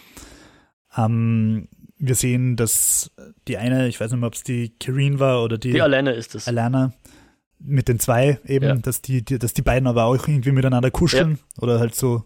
Fun Fact dazu übrigens, weil du hast mich mal gefragt, es gibt irgendwie fast 3000 benannte Charaktere der eine von den beiden Warders, also das sind im Buch heißen sie Yvonne und Owain. Und okay. da hat sich die Serie jetzt dafür entschlossen, dass du nicht die Leute verwirrst, indem du zwei Owains hast, weil wir haben ja schon den, oder Owen, den Neffen vom Tom gehabt, der Owen heißt. Okay. Und jetzt hieß dieser Warder auch Owen. Etwas anders geschrieben, aber quasi gleich ausgesprochen. Deswegen haben sie den jetzt in Maxim umbenannt. Das ist jetzt Yvonne und Maxim. Tut überhaupt nichts ah. zur Sache, aber nur um dir mal zu verdeutlichen, wie was jetzt heißt, ein benannter Charakter. Diese Warder haben alle Namen. Manche kommen im Buch vor, manche komisch, nicht. dass sie den geändert haben und nicht den Namen vom, vom Neffen, der wahrscheinlich nicht nochmal vorkommen wird. ja, keine Ahnung. Ich glaube, das. Also, vielleicht gab es einen anderen Warder, der Maxim heißt und jetzt haben es die halt zusammengelegt oder sowas, weißt du. Also ich glaube, Maxim existiert als Name in der Welt. Aber der Warder von der Alana heißt eigentlich Owen oder Owen, wie auch immer man es genau ausspricht. Ja, und Aber ja. In, in einem äh, der neuen KIZ-Lieder auf der letzten Platte, Rap über Hass, kommt die Textzeile vor. Das schönste Wort der deutschen Sprache ist Maxim. okay. Gut zu wissen. Fun Fact. Gut zu wissen, ja. Ja, und äh, was, was auch noch wichtig ist, der, der Lan verspricht auch der Neve so, hey, jetzt gehen wir mal zum White Tower, weil deine Freunde, die werden auch dorthin gehen, vermutlich, weil das war ja das, was sie sich ausgemacht haben. Und wenn, wenn sie dort nicht, nicht sind, dann werden wir die auch suchen. Das hat er ihr versprochen. Und wir haben dort Resources, genau. die, die helfen können. Genau, genau. Nämlich die magische Karte oder so. Ja, was auch immer er da jetzt anspielt. Ja, ähm, ja ähm, was passiert dann noch? Es stellt sich heraus, dass die Armee vom Logan, Logan ja. irgendwie Logan sich herangepirscht hat. Mhm. Ich habe es ein bisschen komisch gefunden, dass die so nah rangekommen sind, dass man die nicht irgendwie schon drei Tagesmärsche vorher irgendwie die Rauchschwaden oder so am Horizont gesehen hat. Das spricht das nicht unbedingt für die Warders. Auf jeden Fall, die sind da und es entbrennt ja. eine Schlacht. Aber dazu möchte ich vorher noch auf einen Dialog zwischen Moraine und Lan kommen der nämlich auch sehr interessant war. Aber glaube ich nicht so leicht zum Verstehen war. Aber deswegen möchte ich jetzt nochmal drauf eingehen. ähm, sie sitzen dann alle am Lagerfeuer und dann werden so die Warder nach und nach abbestellt, dass sie jetzt schlafen gehen und zu ihrer Aes Sedai kommen, ja. Aber das ist schon um Liebesdienst ja, gegangen, schon, oder? Ja, ja. Aber das sei jetzt mal dahingestellt, ja. Aber der Lane wird auf jeden Fall auch sehr müde, wie er sagt. Ähm, und er sagt dann auch zu Moraine, oh, das ist immer so komisch, wenn, wenn ich trinke, dann wirst du immer so emotional, ja, was uns auch was über diesen Bond halt sagt und so. Also sprich. Ja, Contact nennt genau. Aber auf das wollte ich jetzt nicht raus, sondern viel interessanter ist, er fragt dann gleich die äh, Moraine, ist sie so stark wie die Egwene? Also sprich, ähm, Moraine hat offensichtlich erkannt, dass Egwene sehr stark ist. Okay. Und ist der Logain der Drache? Und sie haben jetzt ihre Zweifel, weil klar, die, die Jungs und die Egwene, die haben vielleicht, werden vielleicht von den Trollocs verfolgt und vielleicht träumen sie auch verschiedenste, aber weiß der Dark One überhaupt, wen er, nach wem er seine Trollocs schicken soll, ja? Vielleicht ist der auch schief gewickelt. Und es, es, es nähern sich also die Zweifel, oder es vermehren sich die Zweifel, dass einer der vier wirklich der Drache ist. Vielleicht ist es wirklich ja. der Logain und das wird uns auch suggeriert durch so einen Schnitt, weil ja auch äh, Matt und Rand drüber nachdenken, was hat die geredet von fünf Leuten, ja, wir sind doch nur vier. Und dann Schnitt ja, und dann, auf Logain, ja. ja. Also insofern sehr interessant ist der Logain vielleicht doch der, der Dragon Reborn. Voll, und ich bin ja auch da gesessen und habe mich schon gefreut, weil ich gesagt habe, weil ich immer gesagt habe, der Rand ist der Drache und ich habe mir gedacht, hoffentlich, also vielleicht ist es doch einfach ein neuer Charakter, ja. der erst jetzt eingeführt worden ist, wie cool wäre das? Und also ich habe mich wirklich gefreut auf, über diese Red Herrings und Andeutungen, dass das eben der Logain ist. Ja. Äh, allerdings wird halt auch klar gesagt, dass er mindestens zehn Jahre zu alt ist. Ja, ja, ja, aber das setzt halt voraus, dass diese Prophezeiung richtig war, ja. Bei Na, aber komm, Mo, wenn wir jetzt anfangen, Prophezeiungen anzuzweifeln, dann, dann brauchen wir ja überhaupt ja. keine Horoskope ja, mehr lesen. Nur die Frage ist halt, halt, und das wirft halt auch die Corinne auf, ähm, können sie es riskieren? Also sie sagt ja auch so, hey, was ist, wenn der Drache, das, da redet sie, glaube ich, mit der Moraine drüber, wenn der Dragon Reborn gar nicht so der Menschenfeind ist, sondern dass sie den brauchen bei zum Beispiel besagtem Last mhm. Battle. Warum, dass der Last Dragon auf der Seite von den Aes Sedai kämpfen könnte. Aber er ist dann halt schon ge, ge, gegentelt, gedämpft. Dann haben sie da Pech gehabt, ja, weil dann entgeht ihnen halt auch dieser mächtige Channeler, möglicherweise. Ja. Aber genau, ähm, zu dem Zeitpunkt klären dann eben der Karen ihre, ihre Wards, also sie wissen, da dringt jemand ein und sie schicken gleich ihre Warders und die Aes Sedai in die Richtung, um die Armee aufzuhalten. Und ich muss zugeben, da fand ich die Geografie dieser ganzen, dieses ganzen Lagers hier etwas schwer zu deuten. Wo ist die Höhle? Wo sind die Zelte? Wie viel Platz dazwischen? Woher kommt die Armee? Aber okay, sei jetzt mal dahingestellt das, äh, das ist in der Folge generell ein paar Mal passiert, dass du zum Beispiel einen Panoramashot hast von Hügel, also ich glaube zum Beispiel bei den Tinkers, ja. du siehst so einen Panoramashot mit hügeligen Wäldern und dann Schnitt, sie sind in der flachen Ebene. Mhm. Also das war in der Folge ein paar Mal nicht optimal. Oder auch wie Tom oder wie sie wegreiten von dem Bauernhaus. Du siehst so einen Wald und dann reiten sie weg und es ist obviously wieder derselbe Wald, durch den die Naiv vorher gerannt ist, dieser Monokulturwald, über den wir ja. schon geredet haben. Und der restliche Wald rund um das Haus hat halt überhaupt nicht danach ausgeschaut.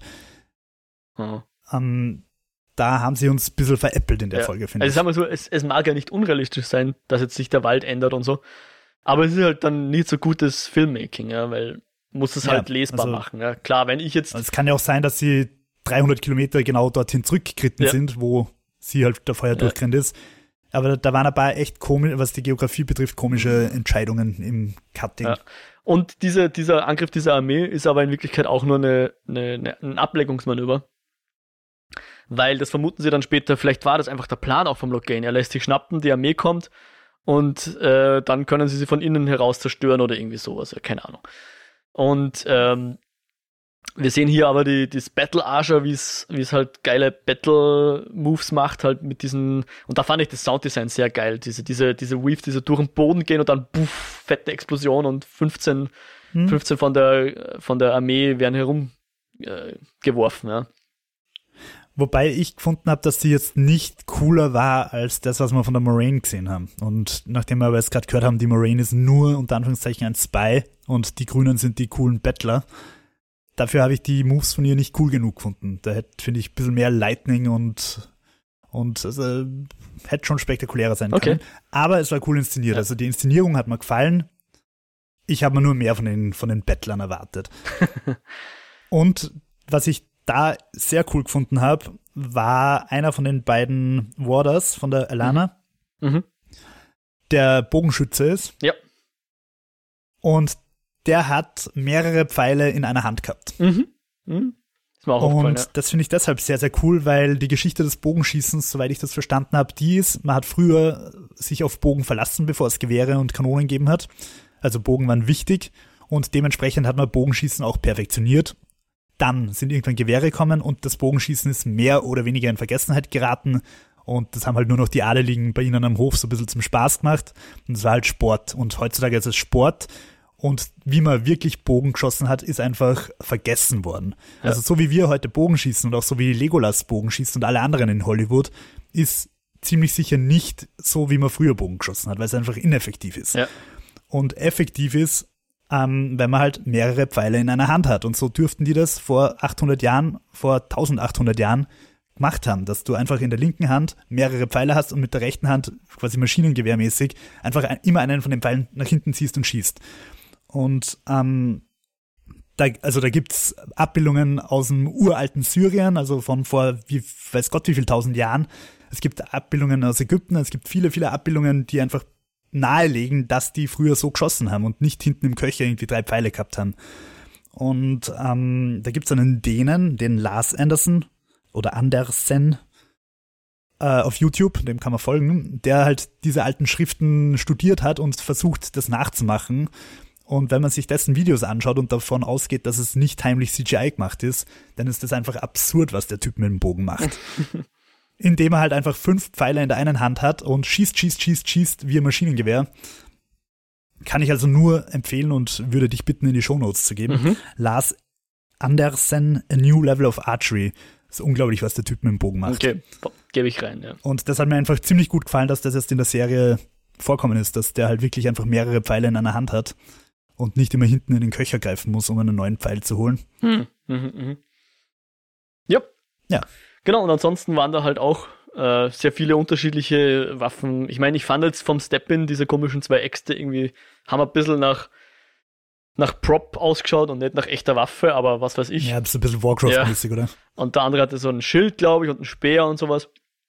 Aber wie auch immer, sie kämpfen dann halt und äh, Moraine äh, konfrontiert dann, nachdem der Logain ausbrochen ist, weil er sprengt dann so das Schild, ähm, konfrontiert sie ihn dann und sagt, hey, wir haben nicht viel Zeit, wir müssen jetzt reden, bist du echt der echte Drache und so. Würdest du sagen, war das nur Ablenkung? Oder wollt ihr das wirklich wissen? Weil letzten Endes. Beides. Beides, beides. okay. Letzten Endes schaffen es dann halt die anderen beiden, den wieder in Schach zu halten, zumindest. Oder zu dritt schaffen sie es dann, den fast, sie schaffen es fast, dem das Schild wieder umzulegen. Aber im letzten Moment kommt dann, aber zu dem Zeitpunkt ist dann die Kareen schon tot. Und das wiederum ähm, bringt dann den, den Steppen, also dadurch, das muss man vielleicht auch ein bisschen erklären, ich glaube, es war auch gut inszeniert. Er merkt das sofort, dass die jetzt tot ist. Ja, aber das wissen wir ja, dass die dieses Bond haben und spüren, was die anderen erleben. Und, und, und rennt dann eben voll in diese, in diese Höhle rein und ja, ist halt kann nicht mehr klar denken, sage ich jetzt mal. Und durchbricht den Käfig. Ja, also oder, oder äh, genau. Er gibt ihm quasi Zugriff auf diese Axt, indem er sie da durch dieses Schild durchsteckt. Und der Logain nutzt das halt ganz clever und sprengt diese Axtblätter und macht also Schrapnellgeschosse draus und, äh, hm. und äh, ja, er entledigt sich nahezu aller Personen, die da in, der, in dieser Höhle drin sind. Und ähm, mit Ausnahme der Naive, die Glück hat und nicht getroffen mhm. wird. Und an der Stelle ist jetzt aber der Lan, und da muss ich zugeben, da war ich selber extrem überrascht. Auf einmal ist der Lan, stirbt der. Mit dem habe ich jetzt nicht gerechnet an der ja. Stelle, dass hier der Lan einfach die Kehle durchgeschnitten hat und es so ausschaut, als würde, könnte man das nicht mehr heilen. Und vielleicht sagst du uns jetzt, was dann weiter passiert, ohne dass ich da jetzt irgendwie. Ja, also es liegen alle, auch die Moraine hat irgendwie irgendwas, irgendein großes Teil irgendwie halb im Bauch stecken und alles sind tot oder am Sterben. Äh, Logain ist siegersicher und schaut mächtig aus. Also wir haben ja schon erfahren, dass er einfach super stark mhm. ist.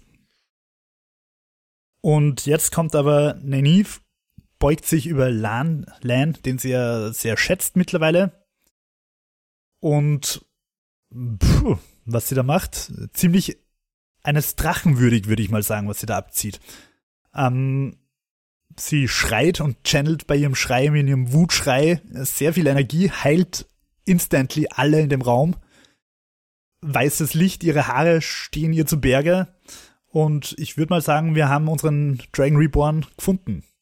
Nachdem die Folge so heißt und sie obviously sehr viel mächtiger ist als Loghain, ähm, hätte ich das so gelesen, dass wir jetzt unseren Dragon Reborn haben. Ähm, zumindest versucht die Serie zu suggerieren. Dadurch, dass sie jetzt instantly alle Verletzten geheilt hat, können die unter der Führung von der Leand Leandrin jetzt ihr Magic-Ritual machen und den Logain chanteln. Mhm. indem sie sich alle Power Rangers mäßig aufstellen, ihren Power Rangers Move machen, ihre Energien verbinden und die schwarze Korruption aus ihm rauskitzeln quasi. Ja.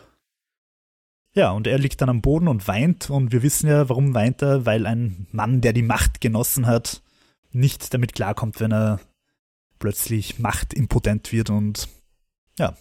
Ja.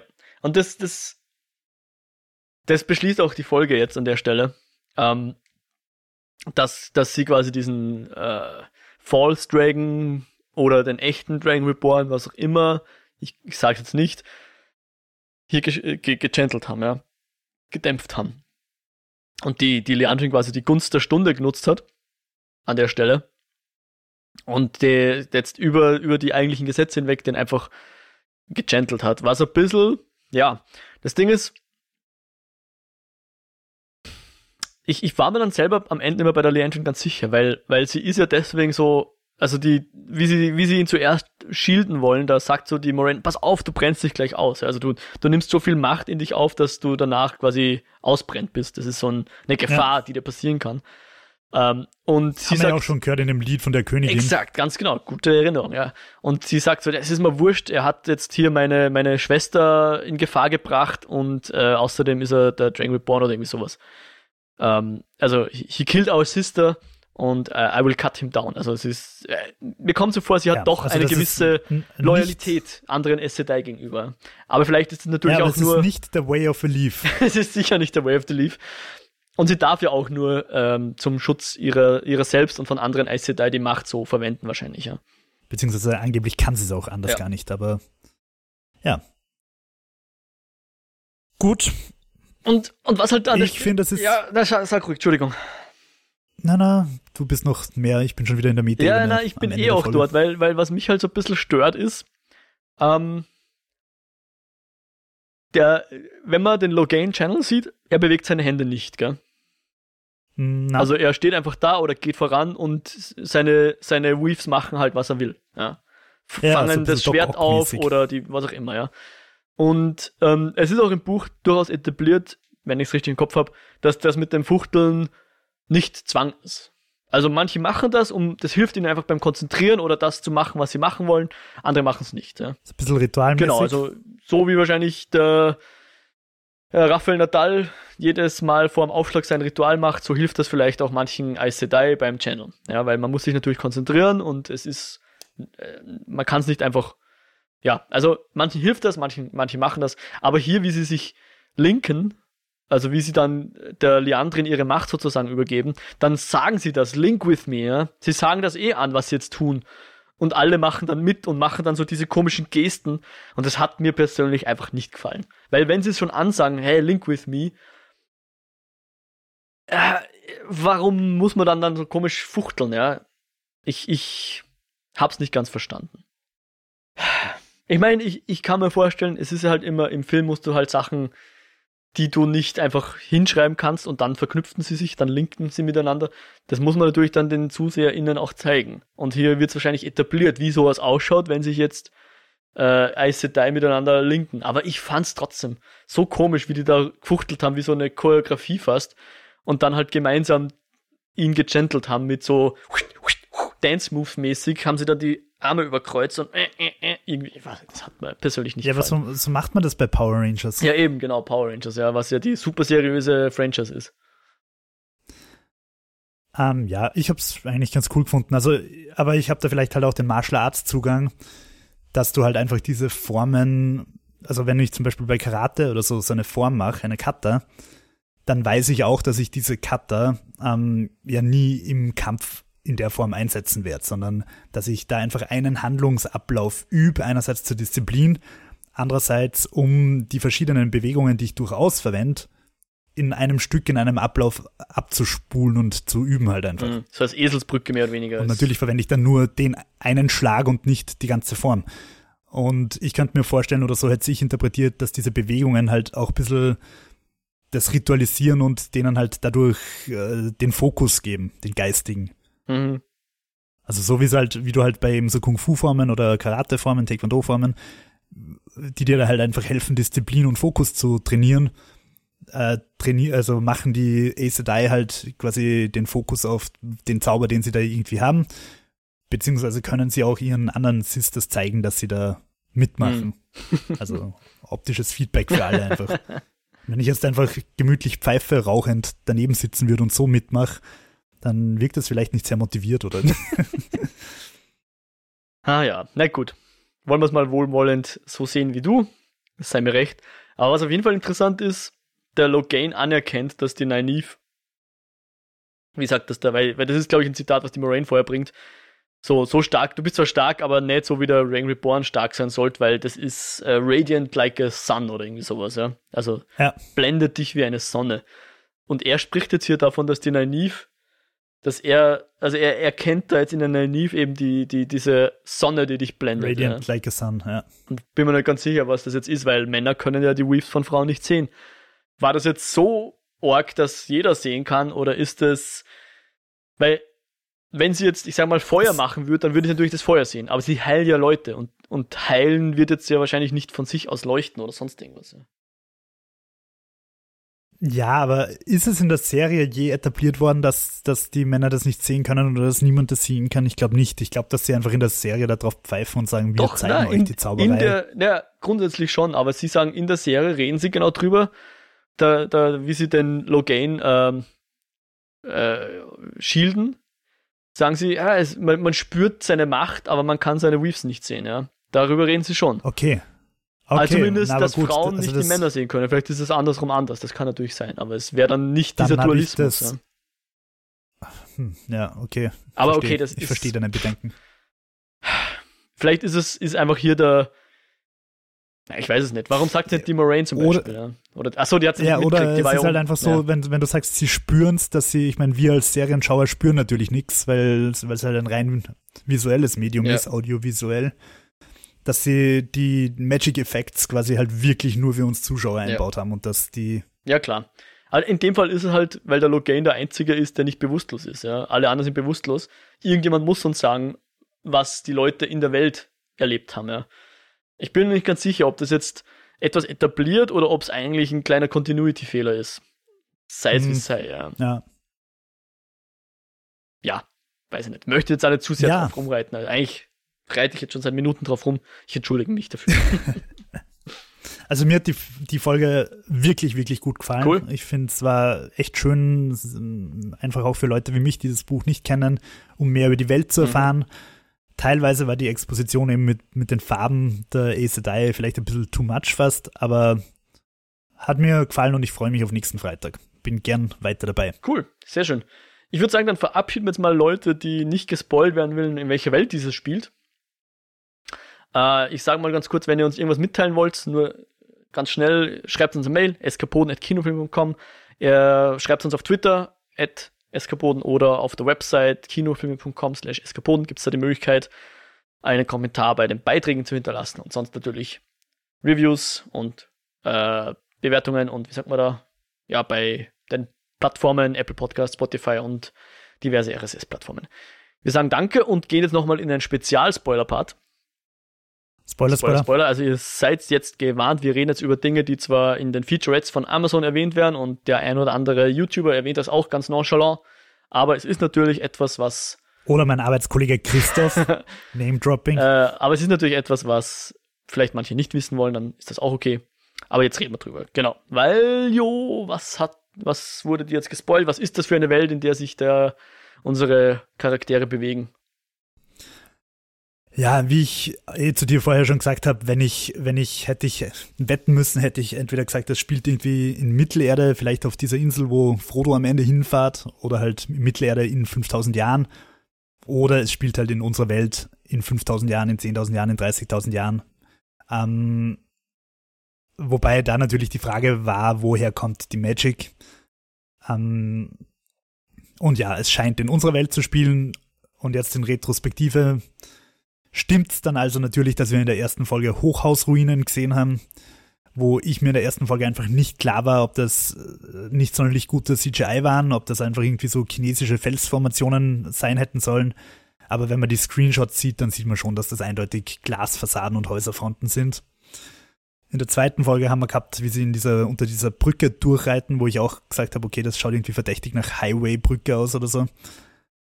Und äh, wie mir mitgeteilt wurde, dieses Minendorf, in dem wir waren, ist ein Dorf, wo sie nicht Gold schürfen, sondern tatsächlich Schrott aus der alten Welt, ähm, keine Ahnung, abbauen oder behandeln oder recyceln. Ah, okay, da weißt du sogar mehr als ich. Ich glaube, das weiß ich nicht, woher die Information kommt, aber es gibt ja da sehr viel Zusatzinfo zu den Wheel of Time Büchern. Äh, also auch aus offizieller Quelle. Äh, ja, das Ding ist, es ist halt nicht nur, das, die Überbleibsel sind jetzt nicht, ich sag mal, Wien oder New York oder so, sondern da ist schon noch mehr Zeit vergangen, ja. Also wir sind ja jetzt, wurde ja in der ersten Folge erwähnt, im dritten Zeitalter nennen das manche, dass das das dritte Zeitalter ist. Also sprich, wir sind da schon weit entfernt von jetzt heute 2021. Ähm, die, die Ruinen, die wir sehen, die sind auch, was, was reden sie, glaube ich, Breaking of the World? Oder, na, die, die genau. Trolloc Wars sind 3000 Jahre alt. Also wir sind da schon einiges, einiges, einige Zeit alt. Das, ja. ja, und nachdem es noch keine Trollocs gibt, ähm, ja.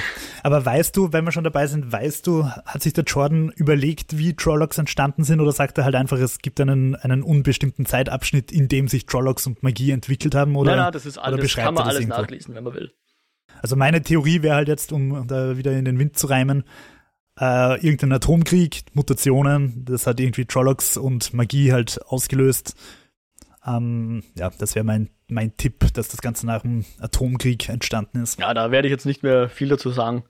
Ähm, aber also im, im Buch sind halt die, die Hints noch äh, fast noch subtiler. Also da kommen so Sachen so wie so äh, Legenden von einem gewissen Mörker, der gegen einen gewissen Mosk gekämpft hat. Und das kann man dann halt mit viel Fantasie umdeuten auf den Kalten Krieg, wo Amerika gegen Moskau oder Russland ah, so, ja. also sehr, muss man schon wirklich wissen, was man da liest oder irgendwelche Sachen, die dann auf die Mondlandung hindeuten mit irgendeinem Adler und also es ist schon, da muss man schon Fantasie haben oder jemanden, der einem das darauf hinweist, dass man da auch wirklich draufkommt, dass das Ganze eben unsere Welt ist oder wie das Planet Affen sagt, it was Earth all along, ja. Spoiler ja. für Planet Affen. Welche Serie war das? Da waren wir, glaube ich, mal bei der Sky Night, ähm, wo diese Typen in dieser wunderschönen, perfekten Stadt sind. Er ist der Sheriff und irgendwie im Verlauf der Serie kommt dann raus, dass rundherum, also das ist halt eine seine schöne Stadt, in der er da plötzlich aufwacht und rundherum ist eine Mauer und sie können aus der Stadt auch nicht raus und sie wollen eigentlich aus der Stadt raus, aber sie kommen dann schnell drauf, wenn man rausgeht, dann sind da brutale Monster, so Orks, die dich fressen. Und dann kommt im Verlauf der Serie halt auch irgendwie raus, dass das fünf, also dass er da irgendwie so eingefroren war und 5000 Jahre in der Zukunft aufwacht und quasi das die letzte Stadt ist, wo noch Menschen sind und rundherum sind alle Menschen Devolution zu Monstern geworden. Ich weiß nicht, ob ich das gesehen habe. War vielleicht eine Serie, die ich nicht gesehen habe. Mir fällt echt der Name nicht mehr ein. Also kurz hat es mich an The Village erinnert äh, oder The Giver, aber das war ein Film. Aber bei The Giver weiß ich auch nicht mehr, was dann eigentlich der, der Twist genau war. Aber ja, aber wie gesagt, wir werden, wir werden nichts von, von unserer jetzigen Welt in dieser Serie finden, was, was mehr als nur ein Überbleibsel ist. Also wie gesagt, ich glaube, die Ruinen, die wir sehen, die sind auch nicht jetzt hier Shanghai oder, oder Moskau oder whatever, sondern nochmal drei, drei Generationen. Also Moskau in 10.000 Jahren so, und dann noch So ungefähr, ja, genau. Ich, ich kenne jetzt die genaue Timeline nicht und ich glaube, es wird auch etabliert, dass die Zeitrechnung auch ein bisschen wonky ist, ja. Dass es da auch Lücken Hast gibt. Hast du nochmal im Kopf, wann genau äh, die Bücher geschrieben worden sind? Äh, 90er Jahre angefangen und fertig worden sind sie vor nicht allzu langer Zeit, also. Weil mich, mir fällt gerade die Parallele zu Stephen Kings Der dunkle Turm ein, das ja auch Stephen Kings großes Mythos mit sieben Bänden mhm. ist. Ähm, und da habe ich gerade so die Bilder aus dem Film, also da spielt halt ein Teil auch in der Postapokalypse. Oder eigentlich der Großteil. Und es gibt überraschenderweise auch Magie. Also, wenn ich es mir recht überlege, gibt es eigentlich relativ viel Parallelen zu Wheel of Time dann. ähm, und da gehen sie im Film mal halt irgendwie so irgendwo rum und an so einer Achterbahnruine vorbei. Das ist irgendwie ein cooler mhm. Moment. Mhm. Weil, weil sie halt so drüber reden, okay, keine Ahnung, was das eigentlich war. Warum stehen da irgendwie diese Dinge rum? Man weiß es nicht. ja, also von 1990 bis 2013 wurden die geschrieben, wobei er schon 2007 gestorben ist. Also hat er da gute 17 Jahre mal dran gearbeitet und darüber hinaus dann nochmal sechs Jahre. Ja, also ich bin jetzt ehrlicherweise auch nicht sonderlich übertäuscht, äh, übertäuscht, enttäuscht, dass das unsere Welt sein soll. Ist okay, passt. Ich finde es also, selbst wenn er vielleicht der Erste war, der das geschrieben hat, ich habe es halt mittlerweile schon in der einen in der Serie gesehen, bei der Dunkle Turm und ja. so weiter. Also, und ich bilde mir ein, dass die Amazon-Serie, dieses Hanara Chronicles, Aha. dass das auch in der Zukunft mit Magie spielt, also in der Erdenzukunft mit Magie. Okay. Spoiler für Shahanara Chronicles. Keine Ahnung. Aber das habe ich nie ja, gesehen, ich habe es nicht gesehen, ich habe es nicht gelesen. Ähm, aber ja, also mittlerweile ist dieses Konzept durchaus aufgegriffen, dass es in unserer Zukunft einfach auch Magie gibt. Auch zum Beispiel vom deutschen Rollenspiel Alex. Alex, oder wird das heißen? Von den Gothic-Machern. Keine Ahnung, kenne ich. Das so ein bisschen im Ruhrpott in 50.000 Jahren spielt und du hast halt einerseits Technik, mhm. Jetpacks und so weiter, aber andererseits auch Magie. Naja. Gut. Gut, gut, gut. Cool. Dann kommen wir jetzt. Ich freue mich auf Folge 5. Ja, sehr schön, ja. Wie hat dir die Vierer gefallen? Äh, gut, aber es war nicht die beste für mich, ja. Mhm, okay. Eben, weil ich so ein bisschen gestruggelt habe mit der Darstellung von, von Fuchteln.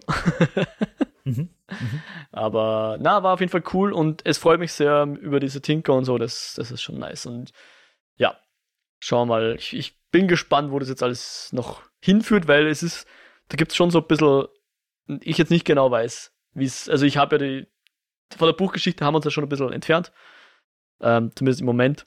Heißt nicht, dass wir da nicht wieder zurückkehren können. Aber ich bin gespannt, wie sie das machen und ob sie das machen und was jetzt. Ich meine, wir sind jetzt, glaube ich, Halbzeit, oder? Vier von acht Folgen haben wir gesehen.